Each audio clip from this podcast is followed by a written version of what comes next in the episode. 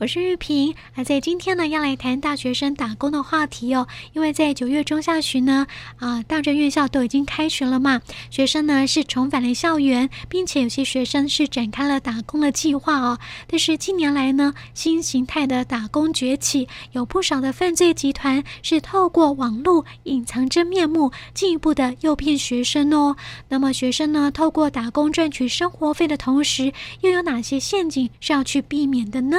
而在今天呢，邀请到一一一人力行的公关总监陈以柔来提醒学生们在打工时该注意的事哦。以柔你好。主持人好，线上的听众朋友们，大家好。哦，现在啊，随着时代变迁嘛，出现了不少新形态的工作机会哦。那么学生打工的时候，必须要注意哪些猫腻？好、哦，就是那些在打工职缺上哦，一些隐而未见的陷阱呢？呃，现在呢，根据我们，因为现在很多学生都会在暑假的时候找工作嘛，对不对？那根据我们 EEU TUN 大学网的调查发现说，有三成八的学生曾经在打工的过程当中遭受到不合理、不平等的对待。哦，那这些不平等对待有哪一些呢？最常遇到的状况就是雇主没有依法。投保这个劳健保，因为很多雇主都会有一种侥幸的心态嘛，就觉得说啊，反正学生啊，就是哎，寒假一个月而已，暑假也不过两个月而已。那既然这样的话，我就不帮他保劳健保。但是根据现在劳基法规定，只要你们有雇佣关系，不管这个时间多长多短，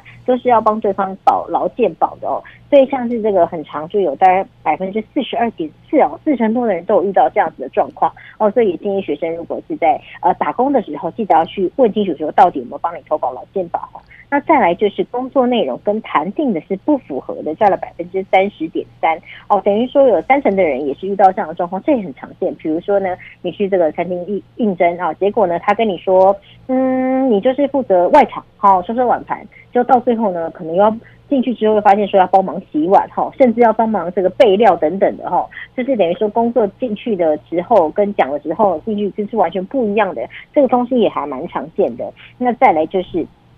月薪时薪低于基本的呃工资哦，占了百分之二十七点二。现在我记得基本工资已经是一百六十元了嘛，哈，所以大家要特别注意哦，这雇主有没有特别苛刻你的这个这个时薪的部分呢？一定要争取到至少到基本工资。那再来呢，就是没有依法给加班费，占了百分之二十四点二。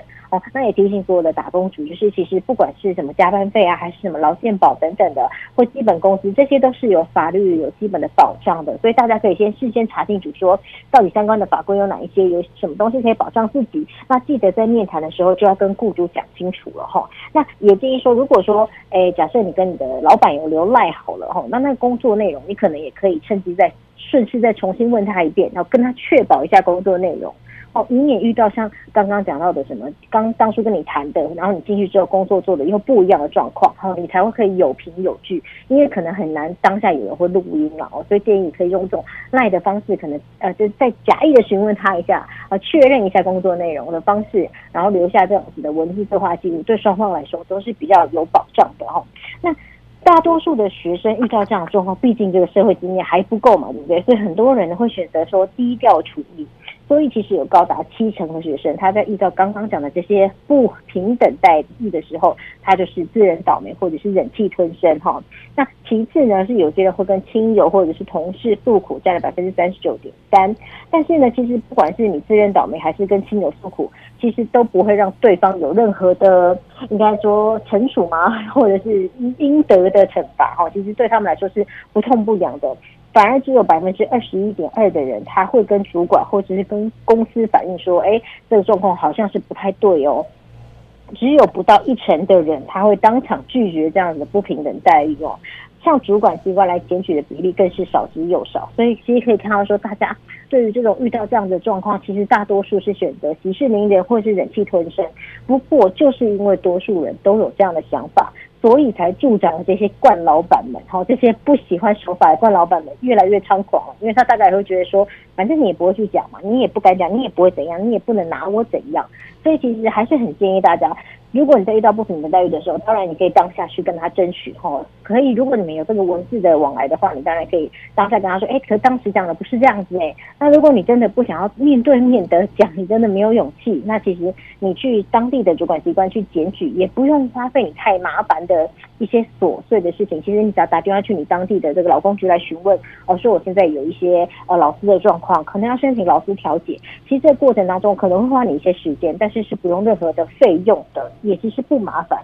那其实当大部分的雇主只要遇到这样的状况之下，通常就会认赔，好把那些应该给你的东西都补给你。所以建议大家在遇到这样子不平等的呃劳工对待的时候呢，一定要勇敢的站出来争取。那是不是因为学生社会经验比较不够哦，所以遇到这些不合理的待遇的时候呢，因为不晓得该如何去处理，所以很容易吃闷亏啊？是对，因为学生其实社会经验不够嘛，他们少打工就是哎，可能哎同学听到什么不错机会就去，或者是甚至是上网。哎，找到看到什么东西，一些有噱头的，说怎么弹性啊，没有门槛啊，还高薪啊，就觉得很吸引人，就会去了哈。那尤其是现在哦，就是人手每一个人都有这个智慧型手机嘛哈。那当然，现在找平台不只是除了我们这个人力银行之外，很多人会在脸书社团上，或者是这种通讯软体会有一些社群，有没有？然后还可能会被陌生人呃突然加进去那个社群里面，很多人会在上面 po 相关的这个工作讯息。但是呢，要特别小心，因为像这样子，不管是论坛或者是脸书，或者是这个通讯软体社群，都没有什么明确的审核机制哦，那你就要特别小心了。那尤其上面很多人都会写着什么呃出租账户日领高薪啊，聊天赚钱呐啊，啊没有门槛弹性哈，然后呃等等的，就是让你觉得说，哎，好像还可以很轻松的就赚到大钱。但其实通常这种话术之下，都是包装着非法工作，所以一定要特别小心。越好的缺越危险。好像前阵子刚好呢，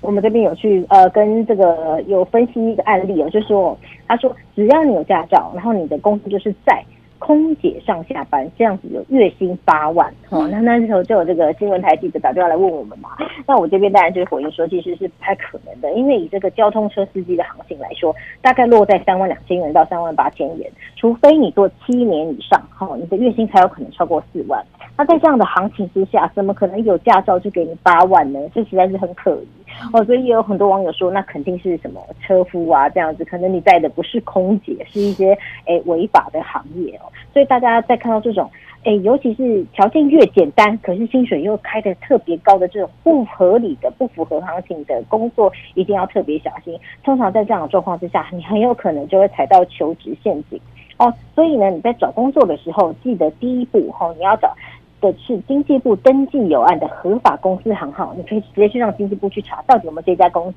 是不是登记有案。好这是第一步，哦，等于说第一步已经帮你做初步的审核了哈。再来就是呢，你可以再看他的这个职缺的的 JD 来这个清不清楚，他有没有什么。办公室的地点啊，有没有写出来啊？或者是他的工作内容有没有写清楚？员工福利有没有写清楚？通常越含糊的越可疑，因为如果说是这种很光明正大的大公司，其实不需要有这种嗯压抑的问题，然后他都会写的很清楚。哎，员工福利是什么？周休二日还是轮班等等的哦。所以你可以透过这些细微的地方来观察，那就可以避开一些可能踩到的求职陷阱。是啊，现在学生们哈，几乎都会透过脸书社团啦，或是通讯软体的群组啦，或是论坛的网站哈，来找打工机会。但是这些平台哦，没有审核机制哦，那有些打工呢，就隐藏着危险的陷阱哦，很容易成为有心人士诈骗的一个呃工具哈，跟利器。所以呢，还是要提醒学生们啦，找工作的时候呢，要透过有审核机制的。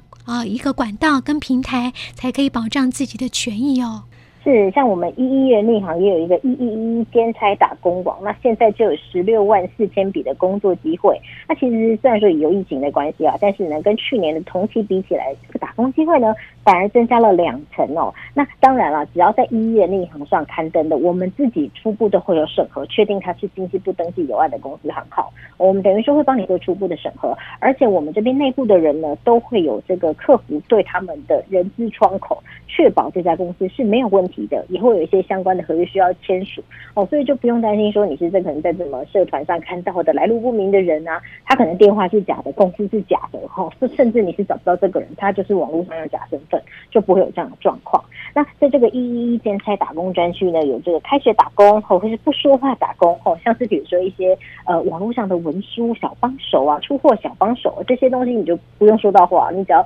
哎只要付出你的时间跟劳力就可以了。那当然还有一些在家工作的职缺，以及电话销售的职缺，还有物流仓储哈，这些工作都是因为现在电商非常盛行嘛，大家不出门了哈，都网购的方式，所以有很多这个呃相对来说新兴的热门职务行列。那你可以看你自己。喜欢的是哪一种啊？如果说你自己本身就是很喜欢讲话，那你当然可以选销售。那如果你不想接触人群，你可能可以选择物流啊，或者是这种维修工作的，也可以依照你自己的需求来选择你喜欢的打工。那我们针对全台湾一百七十所大专院校，有盘点出学校附近的打工职缺哦，那就更方便了。如果说你是住宿生的话啊，你寒暑假一样是住在学校附近。那而且你开学之后还想要继续打工的话，那你可以直接通过定位就可以一键搜寻、浏览在你学校附近的商家有什么样的职缺，让你找工作更快哦，也更离家近，更方便。嗯没错，在网站上面呢，内容非常丰富哦，大家可以依照自己的需求，然后来找打工机会哦。所以呢，学生们可以多加利用哦。不过呢，我想问尹柔哦，现在的学生找打工哦，大多是因为什么样的原因想要去打工呢？是我们调查发现说，六成三的学生他们都有打工的计划。那这六成三的学生里面呢，呃，这个寒暑假才打工的占了百分之十八点二。那进一步问他们说，打工的原因究竟是什么呢？那主要是有人是想要赚零用钱嘛，这占最大众，占了百分之八十五点九。吼，可能诶，爸妈会帮你付学费，哈，付基本的生活费。诶，但是你可能自己想要自装啊，好，想要买一些诶有趣的酷东西，或或者是吃大餐的钱，需要你去打工。哦，那赚一些零用钱。那有些人就更辛苦一些些了，他可能还要负责自己的学费跟生活费的，哈，就占了百分之五十九点一。那当然有人并不是在意钱啦，他想要累积一些实务的经验的，占了百分之三十二点三。那另外有人是需要分担家计啊，或者是甚至哦，在当学生的时候就需要给校庆费了，就占了百分之十九点七。那另外有些人会选择说，哎，我在寒暑假之后来打工赚钱，我可以一边还我的学贷，哦，就占了百分之十九点六。那这样的人就是无非是不希望说等出了社会之后还要背一笔几十万的学贷哦，所以希望说可以透过寒暑假打工，可以早一步的把自己的学贷还清。那可以看得出来，其实大部分都是因为经济的需求，所以才会选择打工。所以看得出来啊，现在的大学生呢，呃，半工半读哦，成为一种趋势了哦。主要还是因为经济上的需求啦。那么学生最喜欢的打工职缺又是什么呢？是学学生大部分都是，就是你看我们刚刚看到一个赚学费啊，赚零用钱啊，或甚至也再辛苦一点的，还要分担家计跟校勤费吼。那我们就可以看一下说，学生最青睐的打工职缺吼，在排行榜上有什么样的消长呢？哦，依序是补习班的老师和行政人员的，这个蛮多学生喜欢的，这占了百分之五十二点一。因为我们都知道，其实，在补习班算还是算是凉啦，有时候那整个环境还算是凉哦，就是还蛮舒适的，也不用流汗。哦，那可能呃有呃这个在学生上课的时候，你主要是待命的状态哦，这个自己的空闲时间也还算多的。那另外有人会选择去餐饮业的当内外场的哦，占了百分之二十九点五。那也有人会选择当电访员，然后觉得说，哎，可以不用走出门，只要打电话就可以了，占百分之二十三点一。那另外就是现在很缺人的理货人员跟电商的物流人员，占了百分之二十一点一。也有一些呃，可能他自己有专精的语言的，会选择是像翻译啊，或是文字创作，占了百分之十八点三。那像这种专业度比较高的工作，打工兼职的话，他的薪资来说也会比较高一些些。那另外呢，也有人选择去当社群的小编，这也是一个最近的新兴行业哦，占了百分之十六点九。那我们来观察说，没有计划打工的学生呢，是为什么呢？我、哦、发现说，其实疫情还是有影响这一群学生的打工规划了哈。那主要的原因呢，就是担心会染疫哦，他觉得说可能跟人一直接触的一些，比如说餐饮业哦，或者是刚讲到的补习班老师、行政人员，你可能会每天接触到非常非常多不同的陌生人所以在这样的状况之下，很多人就担心染疫，所以就取消了这个打工计划，占了百分之二十九点四。那其次是因为疫情的影响，他觉得打工数减少了，占了百分之二十六二十三点六。那另外有一些人是谈好的工作，但是可能因为疫情的关系哦，哦就变成被取消了，这占了百分之二十三点五。那这状况我觉得可能是在啊之前三级警戒的时候会比较明显一点点哦。但是呢，因为现在就是维持在二级，然后呢，现在这个每天的数字都还不错，哎，都是加零后或者是可能零星一两个个案，所以呢，这个职缺数其实。逐步的有在上升，那有想要寻求打工的学生，也不妨在这时候可以来看看有什么适合自己的职缺。是因为在过去哦，学生打工的呃会去打工的一个职业比较大多都是餐饮服务业比较多嘛。不过因为疫情的关系哦，现在学生喜欢打工类型也不太一样了。对，因为以前的话，大家都会觉得说，哎，餐饮业就是好像是一个职场入门啊，觉得说这个门槛也比较低一点点啊，然后好像比较有趣，也可以学一些功夫。我发现以前的确是在我那个年代，很多人都会选择去餐厅当 PT，但是呢，在现在来说，可能是因为这个疫情的关系，然后加上说现在的整个生态有一点点改变，职缺的消长也有一些些改变哦，所以呢，过去最吸引最多餐饮业的，反而是变成是可以被线上作业取代的这种。补习班老师啊，或者是行政人员，这反而变得更夯了哦。那另外就像是电访员，好，或是电商物流、翻译啊、文字创作、小编啊，这些这些工作，基本上你只要有电话，哈，跟你叫做电脑，你随处 everywhere anywhere 你都可以工作，然后你又不需要接触到大量的人群，哈，甚至在家里接案，觉得时间也比较弹性嘛。因为通常比如说像翻译或者是文字创作，好了。可能就是给你一个期限，五天哦或十天，那你交出一个这个作品来，它不会限制说你一定要朝九晚五几点开始工作，你只要自己可以弹性的安排你自己的工作内容，然后在如期的时间之内交出你的作品就 OK 了。那很多人就很喜欢这样子自由的工作形式哦，所以像这样子的。呃，自由的，然后弹性工作形态也变成是现在学生找打工兼职哦，这种变相比较青睐跟热门的选项。嗯，那刚刚也提到哦，这学生打工呢，无非就是因为经济上的需求嘛，自己的学费自己赚，自己的生活费自己赚哦。所以呢，现在学生打工的收入平均大约是多少呢？那学生们怎样去看待半工半读所造成的影响呢？是我们调查发现，学生平均每个月的花费哈支出大概是八千零五十四元，八千元左右。那它主要的收入来源包含了打工占了百分之六十九点三，那零用钱占了百分之六十四点七，奖学金占百分之二十三点八。那有打工的学生呢，他预计每个月哈会投入七十四点七个小时在工作上。那他可以赚进的这个收入大概是一万三千零九十二元，大概一万三左右。那平均的时薪是落在一百七十六元，哈，那也比这个基本工资一百六十元还要高一些。但我想，如果说你是走民生餐饮服务业，或者刚刚讲到这个电销啊、小编等等的，大概的薪资都落在一百六十元左右。那可能只有少部分像是翻译或是文字创作这样子，他的时薪可能可以变高到五百，甚至是更高，哈，可能将近一千也是有可能的，所以才会拉高这个平均的。呃，时薪，那可以看出来，大概呃，学生平均花费是八千元嘛，哦，那但是你可以赚一万三千元，所以等于说你的这个生活支出可能落在八千元左右。那你如果有打工的话，就可以等于说有五千多的这个扩大，可以让你自己诶、欸、有比较丰富的娱乐生活了哈。那至于学生他们自己如何看待说半工半读的造成的影响呢？那其实有三成七的学生，他对打工这件事情是保持正面的看法的吼，只有百分之五点七会认为说打工可能会对他的生活带来负面的影响。哦，另外呢，认为说影响是因人而异的，占了百分之五十七点七。那到底影响到什么呢？